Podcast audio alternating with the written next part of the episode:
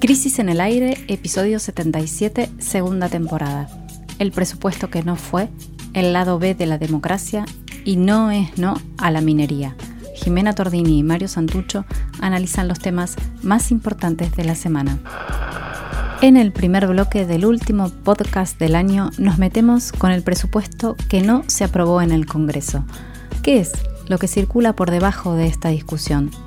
El FMI y la sombra de ese pacto del que no se sabe muy bien de qué va.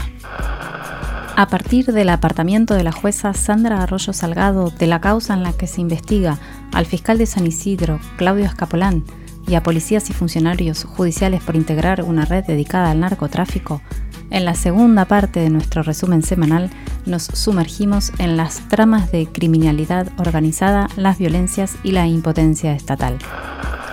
En el último apartado viajamos a Chubut porque allí el gobierno provincial aprobó el ingreso de la mega minería al territorio y le dio la espalda ambientalista hacia un pueblo que en reiteradas ocasiones manifestó que esa actividad no tiene licencia social.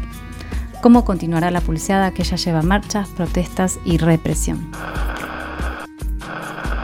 Bienvenidos a Crisis en el Aire.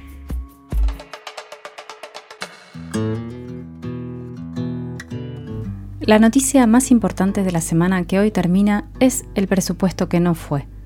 La propuesta económica del gobierno para 2022 fue rechazada por la Cámara de Diputados de la Nación ayer, viernes, en una votación que puso de manifiesto la nueva relación de fuerzas en el Congreso luego de las elecciones de medio término. La derrota parlamentaria del oficialismo se da en un contexto muy sensible, justo en la última etapa de la negociación con el Fondo Monetario Internacional. Nos acercamos a fin de año y la casa no está en orden.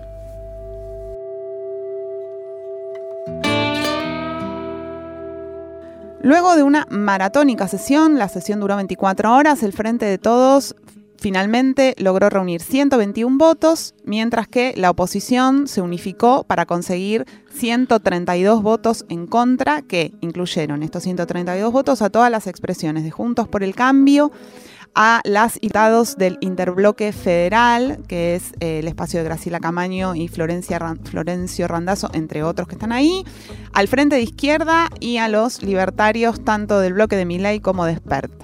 También adhirieron al rechazo los socialistas santafesinos y el cordobesismo de Natalia de la Sota.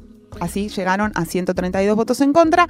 Vamos a escuchar ahora a Itai Hadman, economista, diputado nacional del Frente de Todos, que nos envió un análisis de lo que pasó cuando terminó la sesión. Creo que lo que sucedió hoy es que la oposición en su conjunto, los distintos bloques de oposición, han tomado una definición que es eh, expresar una voluntad mayoritaria de bloqueo del Congreso, eh, porque interpretan evidentemente que ese es el resultado que emana de las urnas, y eso obviamente nos coloca a nosotros como gobierno en una situación delicada, que pasó en otro momento de la historia, le pasó durante el gobierno de Cristina con el famoso Grupo A en el 2010, eh, y que en todo caso deberíamos evaluar qué actitud tomar.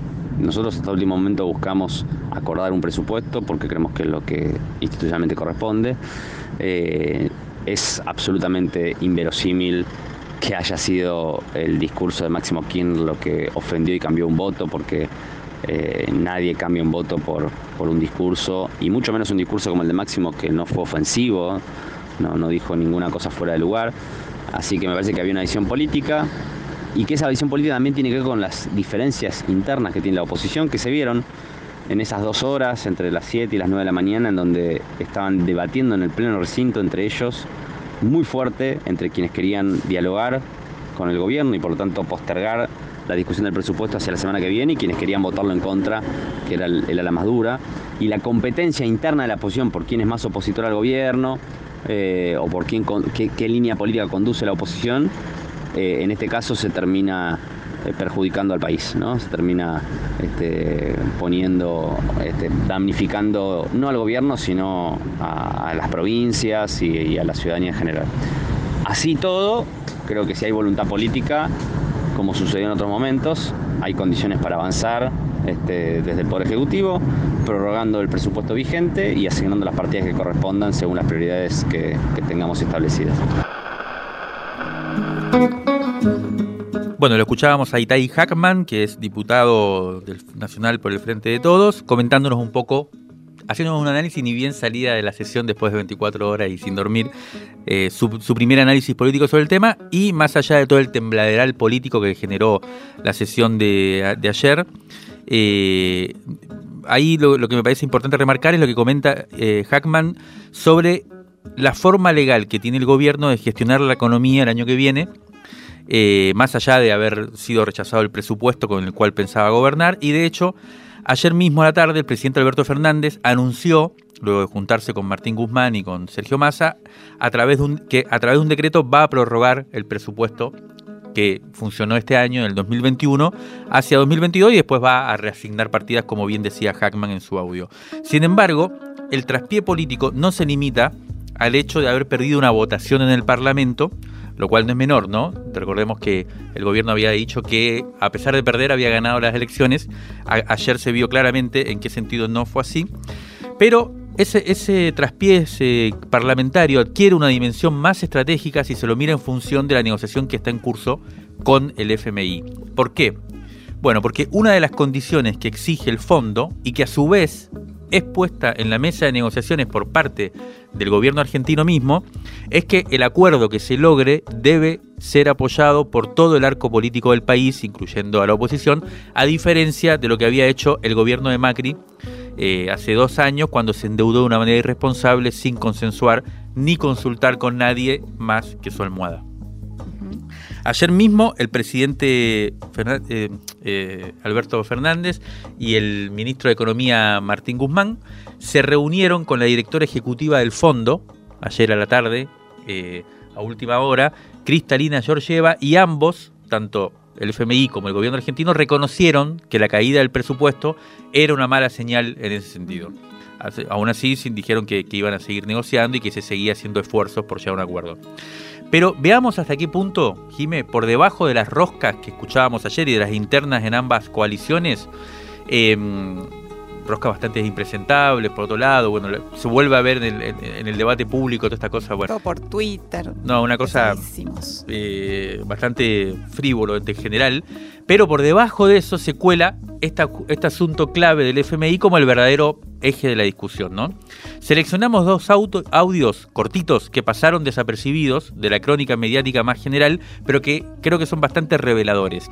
El primero apareció en la conferencia de prensa que brindaron los jefes de, del bloque de Juntos por el Cambio, ni bien terminó la sesión, así todo agitado salieron a dar un negri, y fue una frase que en medio se le escapó, creo yo, al diputado Luciano Laspina, que estaba como uno de los referentes, que es el principal referente económico del macrismo. Escuchemos lo que dijo.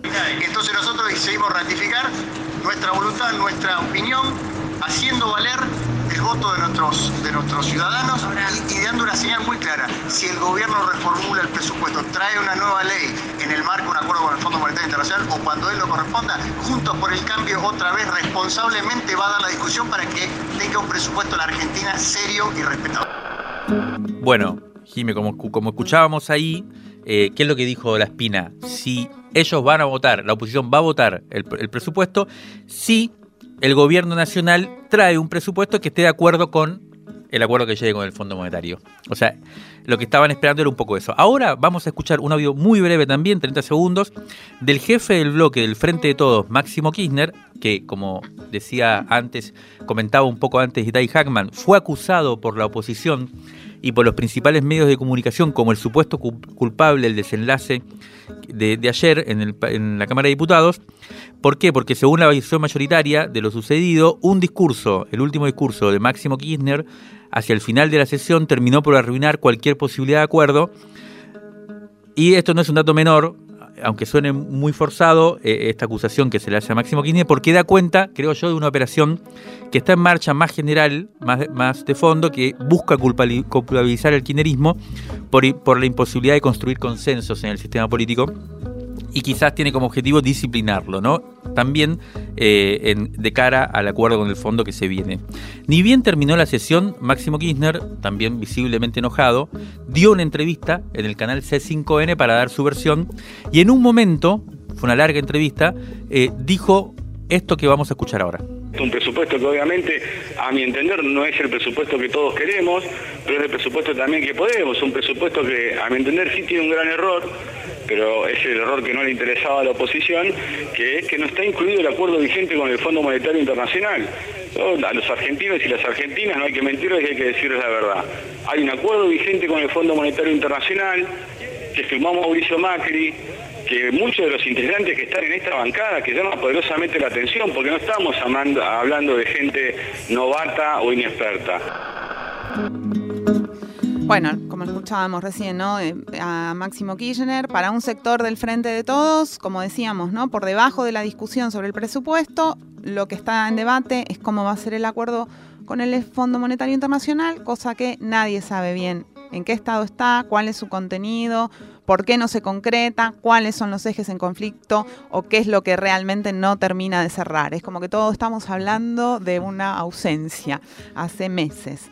Bueno, para entender un poco más cómo, cómo está esta negociación, le pedimos a nuestro compañero Alejandro Berkovich, que nos acompañó durante todo este año de crisis en el aire con sus comentarios económicos frecuentes, que nos cuente un poco sus impresiones. Vamos a escuchar un fragmento de lo que nos mandó. Evidentemente la oposición sintió que tenía más para perder que para ganar al aprobarlo y más allá de su vocación obviamente por hacerle daño al oficialismo, por, por intentar sacar provecho de esto y mostrarse compacta, hay algo atendible, que es que el gobierno pretendía que le aprueben el presupuesto para seguir negociando con el Fondo Monetario sin mostrar nada de lo que está negociando con el Fondo Monetario. Sigue siendo súper opaca esa negociación. La semana pasada la misión técnica que estuvo en Washington toda la semana eh, se trabó porque faltó el guiño político desde arriba para, para aflojar algunas de las metas que, tiene previsto el pacto en los borradores que circularon entre economía, el central y Washington. Eh, y ahora, como digo, se abre un, un panorama de mucha incertidumbre en el cual el gobierno va a seguir apostando al acuerdo con el fondo. De hecho, eh, ayer viernes eh, se reunió Alberto Fernández con Cristalina Georgieva eh, virtualmente, también con Martín Guzmán, ratificó el fondo que quiere un acuerdo con la Argentina, pero claro, es ahora sobre este fracaso de aprobar el presupuesto que la oposición, bueno, le endilga a Máximo Kirchner como jefe del bloque, que algunos en el oficialismo al principio amagaron con disfrazar de movida maestra, como que había sido a propósito para trabar la negociación con el fondo, pero que lo que muestra es un debilitamiento y una descoordinación eh, entre las distintas patas del frente que, bueno, no, no está claro para nada en qué puede desembocar. Bueno, lo escuchábamos a Alejandro Berkovich eh, señalar, además del estado, ¿no? de la situación de cómo está la negociación con el Fondo Monetario Internacional, una de las diferencias, señaló eh, Alejandro Berkovich, que según los trascendidos que vamos escuchando de algunas eh, personas, funcionarios que están en la negociación, pero que bueno, no hablan, por supuesto, en ON, uno de los de las diferencias que impide que se esté cerrando el acuerdo entre Argentina y el FMI la que mencionaba Berkovich, tiene que ver con cuánto debería ser el nivel del déficit fiscal de nuestro país en los próximos años, o sea, cuánto puede gastar Argentina y cuánto, por lo tanto, debe ajustar en las cuentas públicas, ¿no? Eh, según nuestras averiguaciones, hay al menos otros dos ejes macroeconómicos bastante importantes, como este del déficit, en los que también hay diferendos y por eso no se termina de llegar a un acuerdo. Por un lado, la cuestión cambiaria es decir, cuál debe ser el valor del, dólar. Porque el FMI estaría planteando la necesidad de una devaluación que el gobierno argentino quiere evitar porque eso, por supuesto, como sabemos, repercute en la inflación y por lo tanto en una reducción mayor del poder adquisitivo de los trabajadores. Y hay un, tema más sensible, el tercero, en el que parece no haber acuerdo aún, eh, y tiene que ver con cuál debería ser el nivel de crecimiento de la economía argentina. Para el FMI hay que morigerar el crecimiento a un 2% anual o por ahí para evitar los desequilibrios y para lograr, y para lograr que parte del excedente económico, a, a partir del crecimiento, vaya a engrosar las reservas del Banco Central, que es lo que permitiría además pagarle al Fondo Monetario nuestra deuda. Mientras que para el gobierno argentino no sería tan recomendable frenar el crecimiento ahora porque las necesidades de la población son demasiado grandes y urgentes. Lo que podemos deducir entonces es que la discusión entre el fondo y el gobierno argentino por ahora tiene que ver con cuál es el objetivo principal para la economía argentina en los próximos años. Estabilizar o crecer, digamos, ahí se está jugando eh, la disyuntiva, estabilizar o crecer. Obviamente todos, todas dicen que quieren las dos cosas, estabilidad y crecimiento, pero el desacuerdo está en dónde se pone el énfasis. Para el Fondo Monetario Internacional la prioridad es ajustar la macro para que el crecimiento sea consistente. Para el gobierno la prioridad es crecer lo más que se pueda para poder generar las condiciones de pago, salir de la crisis, etcétera. Ahora bien, vamos a desplazarnos un poquito la mirada porque lo que ninguno de los dos parece poner en el centro del debate es quizás lo más importante o por lo menos lo que es más importante para nosotros, que es cómo redistribuir los frutos del crecimiento o incluso más, cómo cambiar la matriz productiva para que la mayoría de la gente pueda mejorar sus condiciones de vida a partir de ese crecimiento económico, ¿no? Nos vamos a detener aquí un minuto para introducir lo que para nosotros es quizás la noticia o el dato más importante del año, aunque se habla muy poco de él. Nos referimos al impactante aumento de la desigualdad social en nuestro país que en realidad es un fenómeno mundial, lo comentaba eh, también el sábado pasado en una entrevista que le hicimos a Cecilia Naón, que mencionó el informe de Piketty, que luego durante la semana circuló un montón en la prensa. Pero nos vamos a, detener en, los datos argentinos. Como es bien sabido, la Argentina recuperó a lo largo de 2021 todo lo perdido en 2020 por motivo de la pandemia. Se estima que el crecimiento económico para este año será del 10% aproximadamente. Sin embargo, los frutos de esa recuperación, ¿dónde fueron a parar? A manos del poder económico concentrado.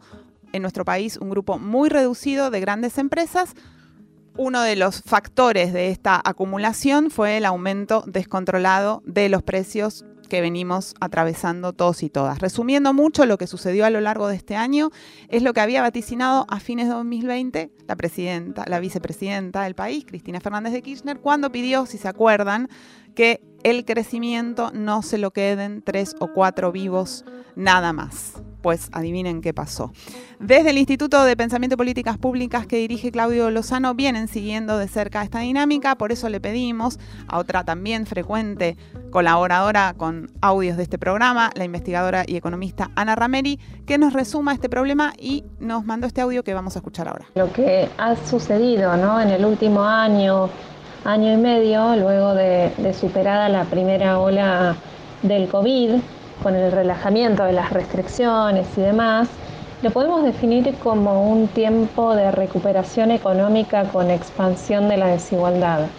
Em, los asalariados y asalariadas ya venían de perder más de 6 puntos porcentuales del PBI durante el gobierno de Macri y ahora se han visto frente a un nuevo arrebato de nada menos que 10 eh, puntos porcentuales aproximadamente si consideramos la caída de la participación de la masa salarial entre el segundo trimestre de este año eh, respecto al año anterior.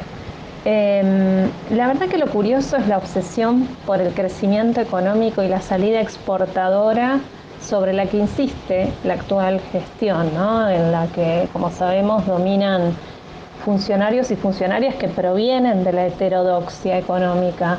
Que si bien terminaremos el año eh, eh, eh, recuperando prácticamente los 10 puntos porcentuales de caída que se experimentaron en el año 2020, los efectos de ese crecimiento la verdad es que han sido capturados capturados por pocos actores del poder económico local, principalmente em, a través del Festival de Sobreprecios eh, dispuestos en sectores estratégicos del entramado productivo, como el cemento eh, agroindustrial, el petrolero y, ramas de insumos eh, industriales difundidos. Eh, para ponerlo a ver en cifras, nosotros hacemos un simple ejercicio para medir la transferencia de ingresos que implican eh, los cambios en los patrones de distribución y la verdad es que surgen magnitudes alarmantes. Si consideramos, por ejemplo, el conjunto de la fuerza de trabajo, inclusive por fuera de la relación salarial, al conjunto de la fuerza laboral, la transferencia de ingresos del trabajo al capital fue de nada menos que 5.3 eh, billones de pesos, que son 11.3 eh, puntos porcentuales del PBI, que en dólares son 56 mil millones de dólares, digamos nada menos que el monto total de la deuda que contrajo Macri durante la, gestión anterior es lo que los trabajadores y trabajadoras transfirieron a la rentabilidad empresaria. Bueno, nada, creo que eh, es esta la batalla política principal a, dar, combatir la desigualdad, que, que no es otra cosa que combatir la voracidad del poder económico sin complicidades ni más concesiones como las que lamentablemente parecería traer las condicionalidades de algún próximo acuerdo con el Fondo Monetario Internacional. Bueno, la escuchábamos a Ana Rameri del Instituto de Pensamiento y Políticas Públicas, eh, brindando la verdad un resumen muy interesante de cuál fue quizás eh, la dinámica principal eh, de la cuestión económica y social de este año, ¿no? escuchamos la cifra de la transferencia, ¿no? Por parte del trabajo o de los sectores populares. Sí, de eso se habla poco, ¿no? Porque se habla más, del, índice de pobreza, ¿no? Cuando aparece ahí como una cosa más escandalizada respecto a, bueno, qué tremendo esto pero el verdadero problema no es el índice de pobreza.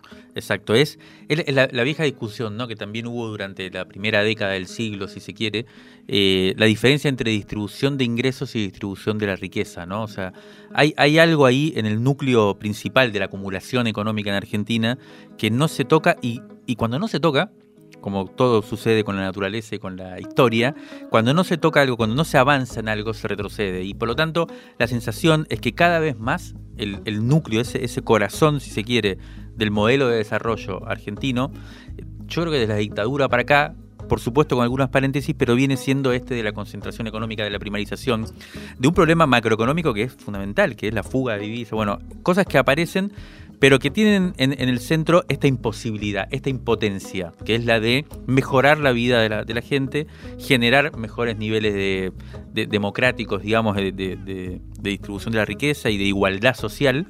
Eh, y no es menor que esta, esta especie de conclusión que podamos sacar este año de, si se quiere, un balance no del todo positivo, para no decir un balance negativo, digamos, eh, a lo largo de este año y con esto que sucedió ayer, ¿no? De la Cámara de Diputados y no votando el presupuesto, una situación de crisis evidente, de crisis económica, de crisis social y ahora también manifiesta crisis política e institucional. Sucede nada menos que a 20 años, cuando, como decías al principio del programa, Jime, eh, nos acercamos, mañana eh, es la conmemoración de los 20 años de aquel 19 y 20 de diciembre de 2001.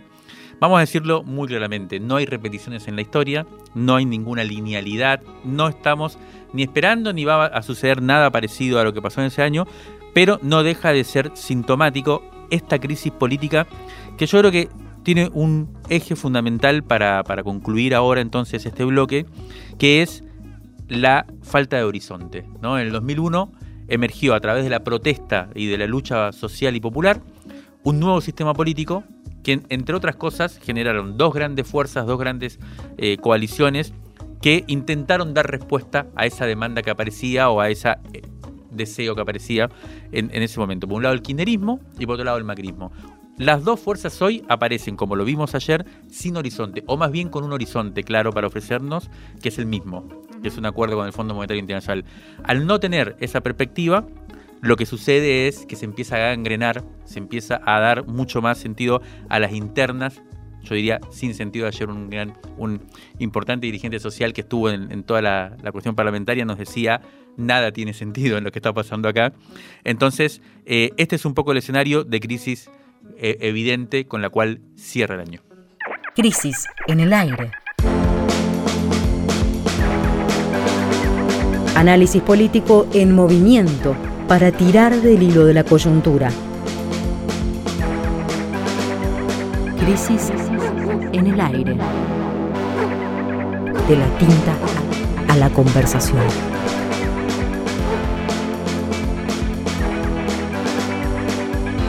El podcast, está al aire.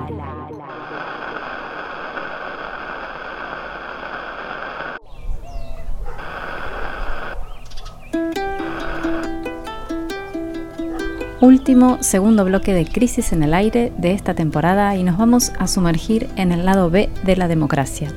El martes 14 de diciembre se concretó el apartamiento de la jueza federal Sandra Arroyo Salgado de la causa en la que se investiga al fiscal de San Isidro, Claudio Escapolán, y a varias decenas de policías y funcionarios judiciales por integrar una red dedicada al narcotráfico.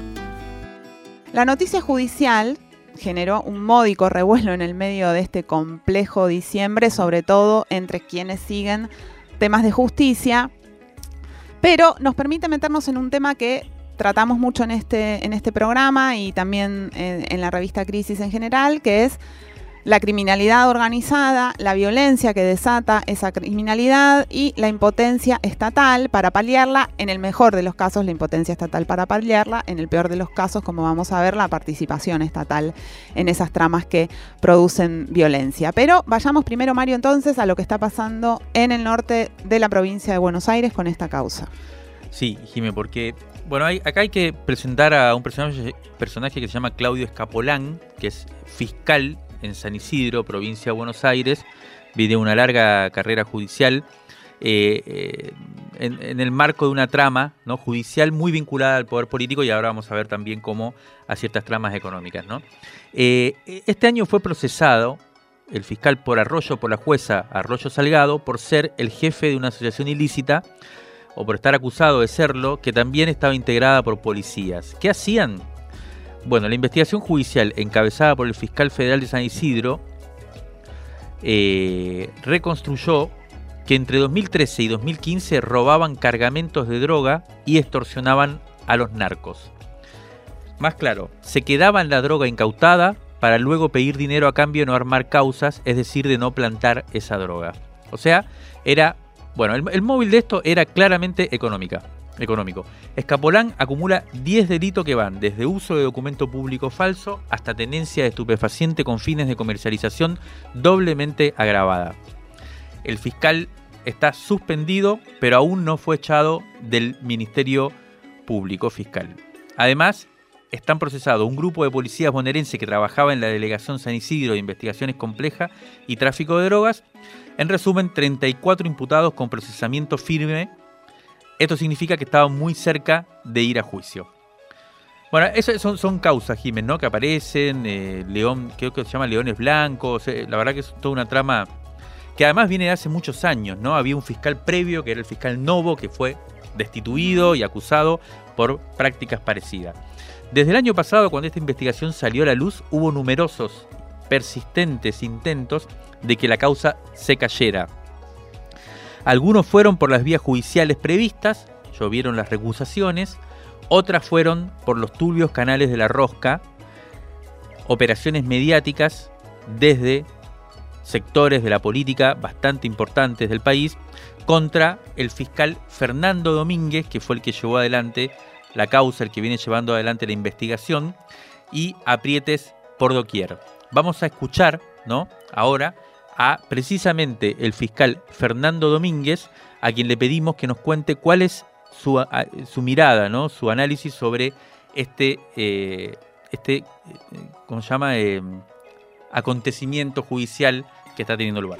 El apartamiento de la doctora Arroyo Salgado de la causa que los medios han conocido como caso Escapolán, más allá que hay más de 50 imputados de los cuales 34 tienen sus procedimientos firmes, dispuesto, el, el, apartamento de la jueza, a eso me refiero, por el doctor Fernández, juez de la Cámara Federal de San Martín, a instancias de una decisión del juez Borinsky, juez de la Casación Penal Federal, jurídicamente es una resolución rara, insólita e inesperada que pone al caso en una situación de virtual paralización e incluso con el riesgo de que pueda retrotraerse a etapas ya superadas con la demora que a esta altura resulta institucionalmente grave. Raro porque el derrotero seguido en el incidente de recusación es desconcertante.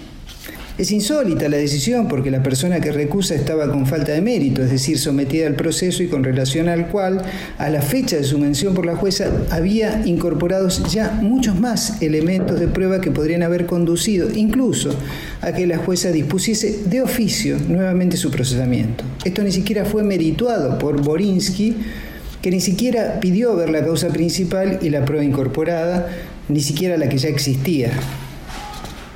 Inesperada es la resolución, porque primero se da cuando fue dispuesto ya el procesamiento del fiscal Escapolán y pedido al jurado de enjuiciamiento de la provincia, ahora ya por parte de la jueza, su desplazamiento del cargo para proceder a su detención.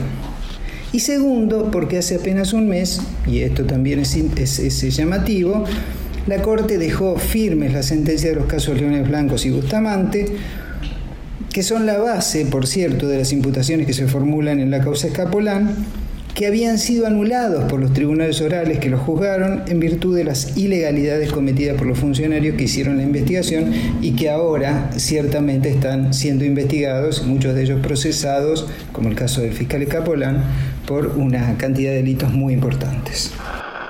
Toda esta situación Em, en donde, digamos, lo que estamos, hay dos cuestiones acá. Una es la decisión judicial que estamos comentando y otra es esta trama entre eh, una economía ilegalizada como la de la droga y el narcotráfico, en donde participan funcionarios estatales de diferentes poderes del Estado. En este caso tenemos a un fiscal involucrado y a un montón de policías involucrados y también cuando eso se destapa empieza eh, sectores más del poder político eh, o sea, de personas que son votadas por el pueblo, a operar también en esas causas. Esta situación ocurre en la provincia de Buenos Aires. Nos vamos a ir ahora hacia Rosario, en la provincia de Santa Fe, donde también vemos este tipo de eh, constitución de manera similar. Hemos hablado durante todo el año de Rosario porque es uno de los epicentros donde se consolidaron estas tramas de criminalidad organizada que tienen nodos fuertísimos, como decía recién, dentro de la estructura estatal. Además, allí en Rosario, la violencia social asociada a estas redes, pero no solo asociada a estas redes, permea la vida cotidiana sin que hasta ahora las respuestas estatales hayan podido aplacarla, sin que se haya encontrado una respuesta estatal eficaz capaz de parar un poco estos este funcionamiento. Ni los cambios de cúpulas policiales, ni el envío de fuerzas federales, ni los cambios de gobierno, ni las entradas y salidas de funcionarios, ni tampoco la pandemia están logrando resolver la persistente violencia social en Rosario. Esta semana se conocieron datos que indican que este año hubo en esa ciudad 236 homicidios. Es el número más alto en los últimos cinco años. En 2015 había sido de 234 homicidios en un año. Mm.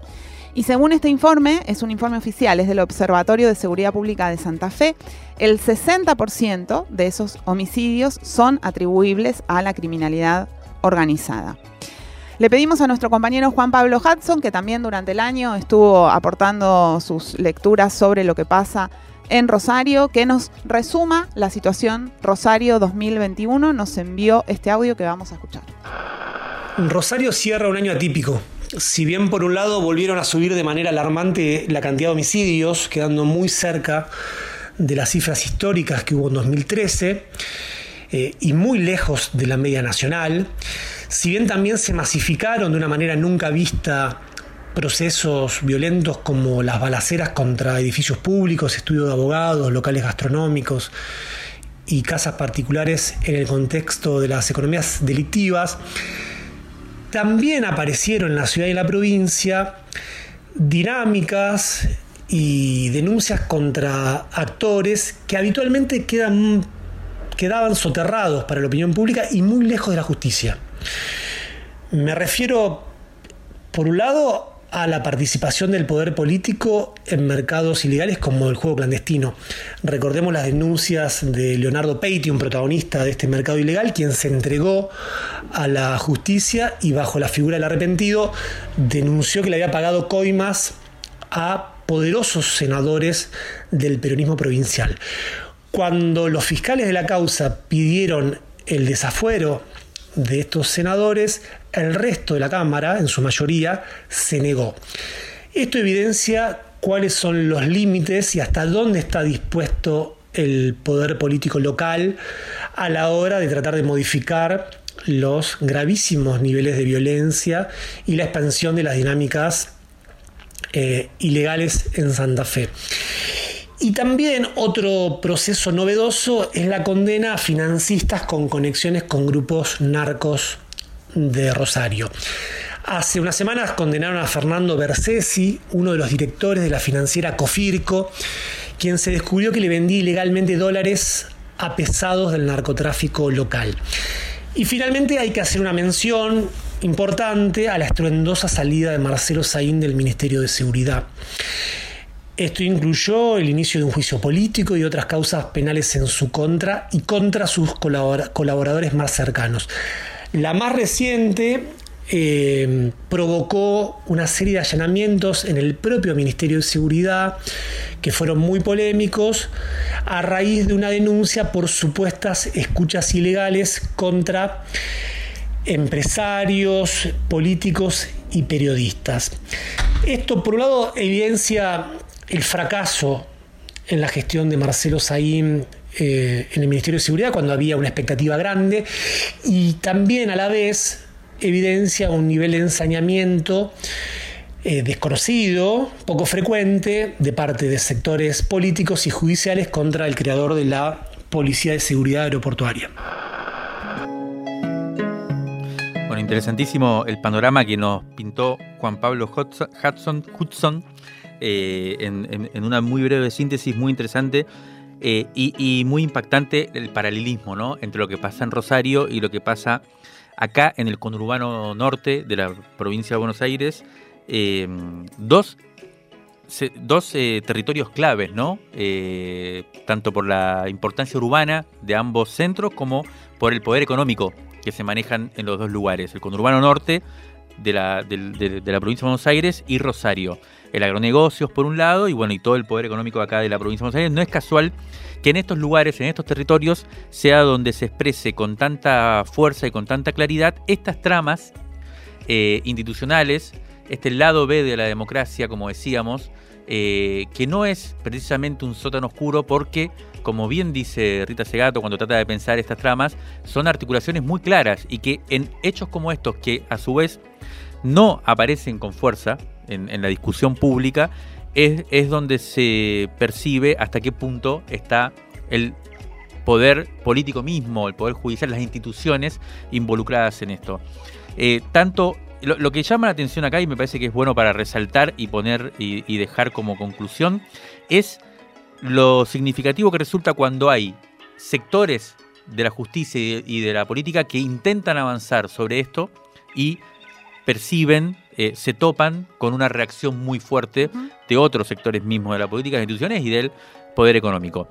El caso de Fernando Domínguez, acá fiscal federal que escuchábamos hoy eh, en la provincia de Buenos Aires, avanzando sobre una articulación claramente mafiosa y que recibe una reacción muy fuerte y el caso de Marcelo Saín en la provincia de Santa Fe.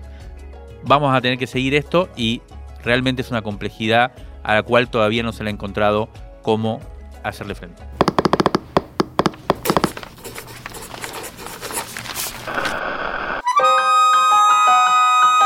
Crisis en el aire.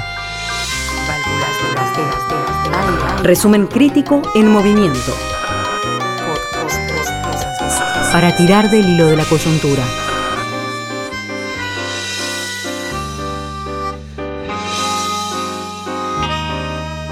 De la tinta a la conversación.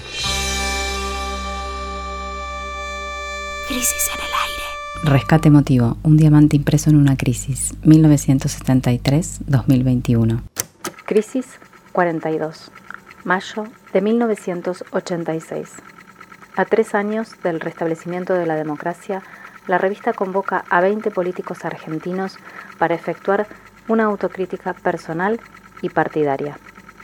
La última dictadura había dejado muertos y desaparecidos, y una deuda externa de más de 30 mil millones de dólares que para ese año 86 ya superaba los 50 mil millones y la caída del PBI no se detenía. La tasa de desempleo rondaba el 10%. Compartimos algunas de esas autocríticas. Antonio Cafiero, Partido Justicialista. Yo no cuestiono el autoritarismo del peronismo de los primeros tiempos. Era una exigencia del conflicto político que nos tocaba enfrentar. Además, que no se hubiese podido recorrer ese camino de otra forma. El cambio de estructuras de los años 40 no se hubiese podido dar sin una dosis de autoritarismo. Pero cuando la tercera etapa del justicialismo es el mismo Perón quien da por concluido el ciclo del mesianismo, me reprocho el haber dejado crecer aspectos y personajes autoritarios.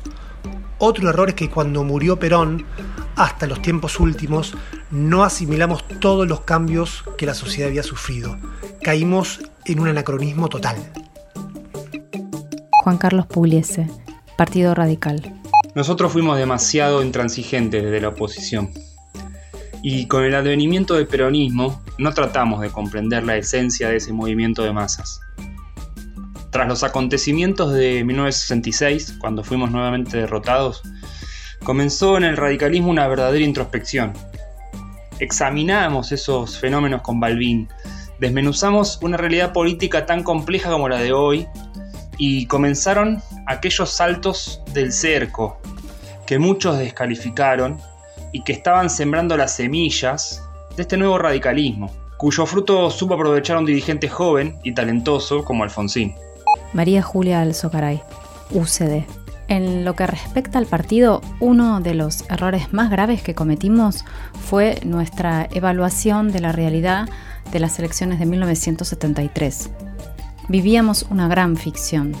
No éramos un partido, al contrario de lo que creíamos, sino un grupo de políticos que no habían conseguido una estructura política. Éramos un invento para las elecciones y por eso no sobrevivimos a la derrota.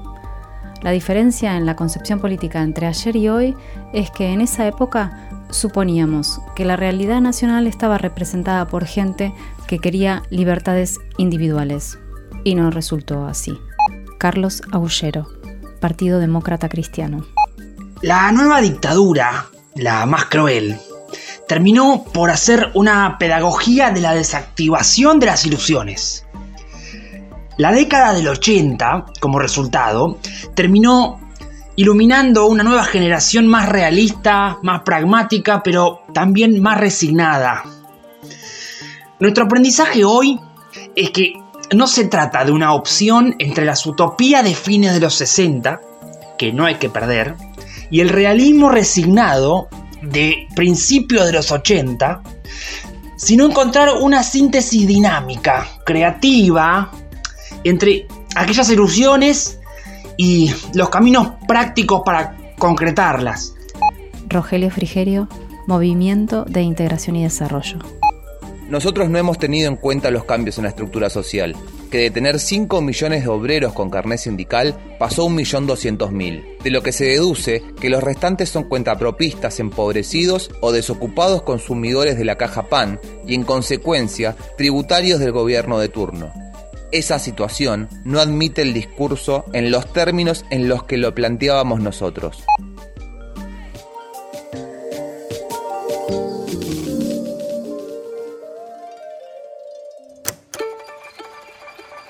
Esta semana, entre gallos y medianoche, el gobierno de Chubut metió por la ventana un proyecto de zonificación minera que abre la puerta para la actividad en la provincia y le da la espalda a las organizaciones socioambientales que justamente allá, en aquel rincón patagónico, le vienen diciendo no a la minería desde hace ya dos décadas con organización popular. Pueblada, represión y una historia que todavía no está cerrada dan marco a una tensión entre los modelos de desarrollo que es uno de los grandes temas que nos convocaron este 2021.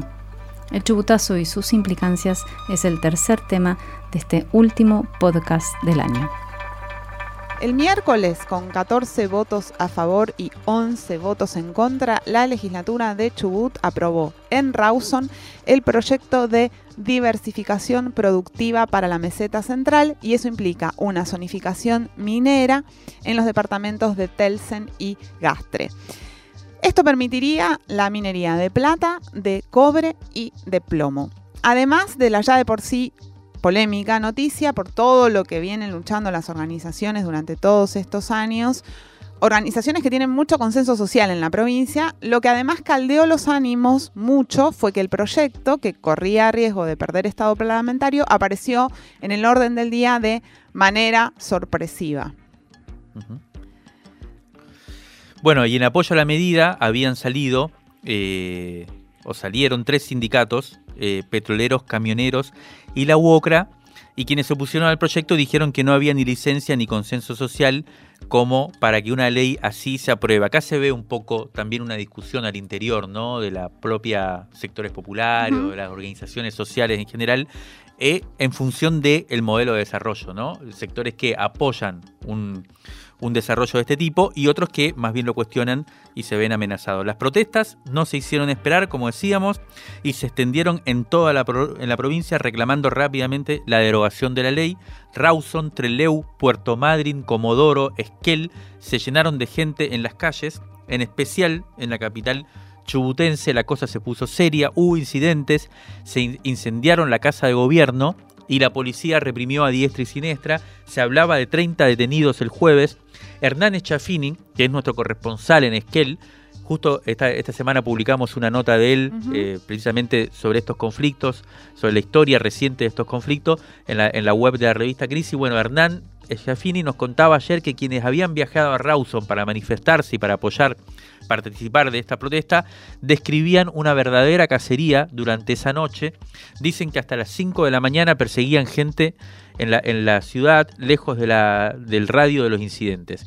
Hay filmaciones de patota policial que entra en una pizzería, de una patota policial que entra en una pizzería, gente herida con bala de goma, gente que se refugió en el gremio docente y la policía pasando, disparando a quienes estaban en la puerta. Ayer a la tarde hubo otra marcha en Rawson que ocupó 10 cuadras y también en otros puntos de la provincia como Treleu, donde a última hora volvió a haber represión.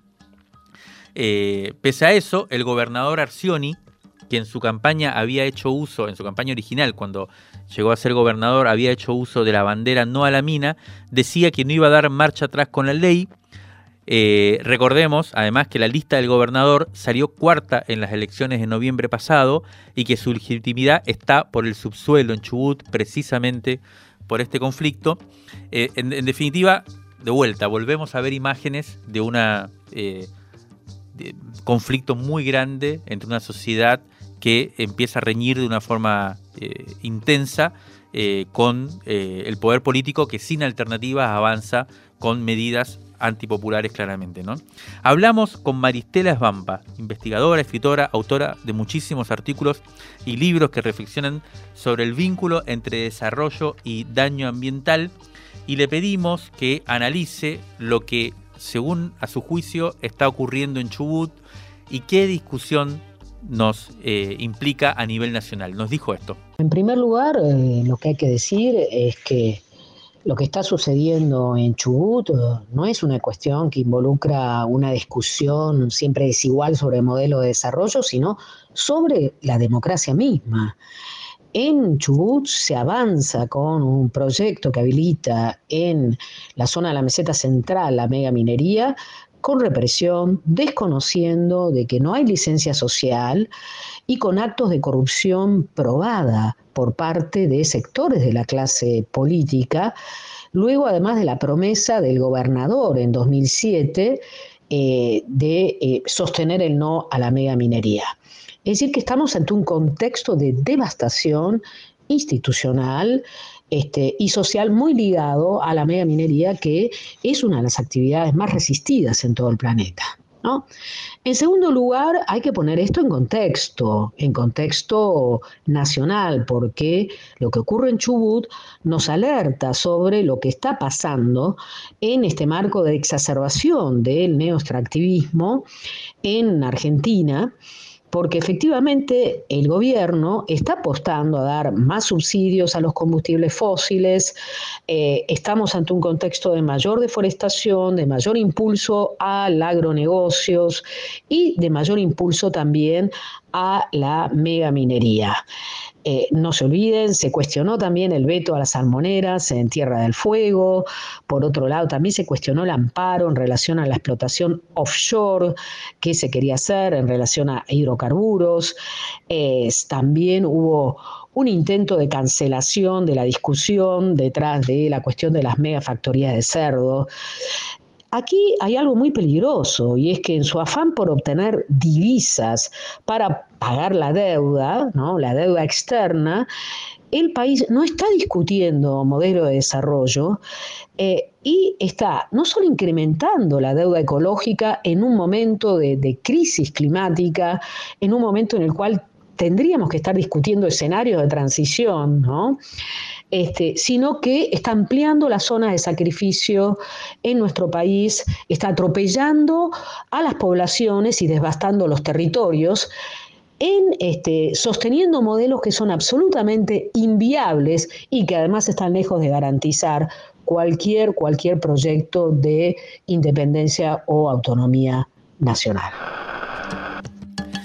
La estábamos escuchando a María Estela Vampa, un panorama muy completo y al mismo tiempo complejo de estos conflictos que caracterizaron todo el año y también buena parte del periodo de la pandemia, ¿no? Esta discusión, porque aunque nos hayamos olvidado, cuando empezó la pandemia decíamos que la pandemia también está provocada en su origen por el modelo de desarrollo que predomina en el mundo y que apareció muchas veces, bueno, ella lo decía, ¿no? Eh, en los humedales, las granjas porcinas, la explotación del litio, eh, ahora la cuestión de la minería, en donde eh, empieza a haber una fuerte conflictividad social en defensa de el ambiente y en defensa del planeta, que desde algunos sectores se lo minimiza, ¿no? Como esta discusión de, bueno, eso es conservacionismo, lo que hay que pensar es el desarrollo, pero lo cierto es que, como dicen les amigues de Jóvenes por el Clima, no hay planeta B, o sea que podemos procrastinar mucho esa discusión, pero finalmente la humanidad se va a encontrar con que ya no da para más,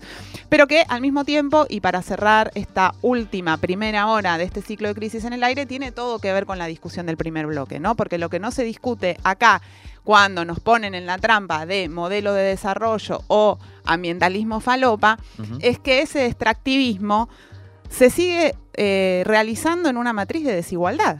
Por lo tanto, la apropiación, eh, la, riqueza que se genera nunca es para las comunidades. La riqueza que se genera es para las corporaciones, es son dólares que se fugan, digamos. Ahí hay una trampa, ¿no? Cuando se plantea que las comunidades se están oponiendo al desarrollo. Porque lo cierto es que ese desarrollo no es desarrollo, es extracción de capital para los privados de siempre. No. Es riqueza, riqueza acumulada que ni siquiera luego termina en el país.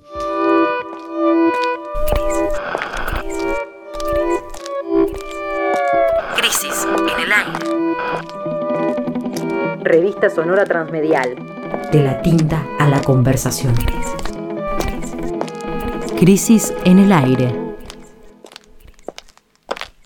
Esto fue el último episodio de Crisis en el Aire, segunda temporada. Hasta el año que viene.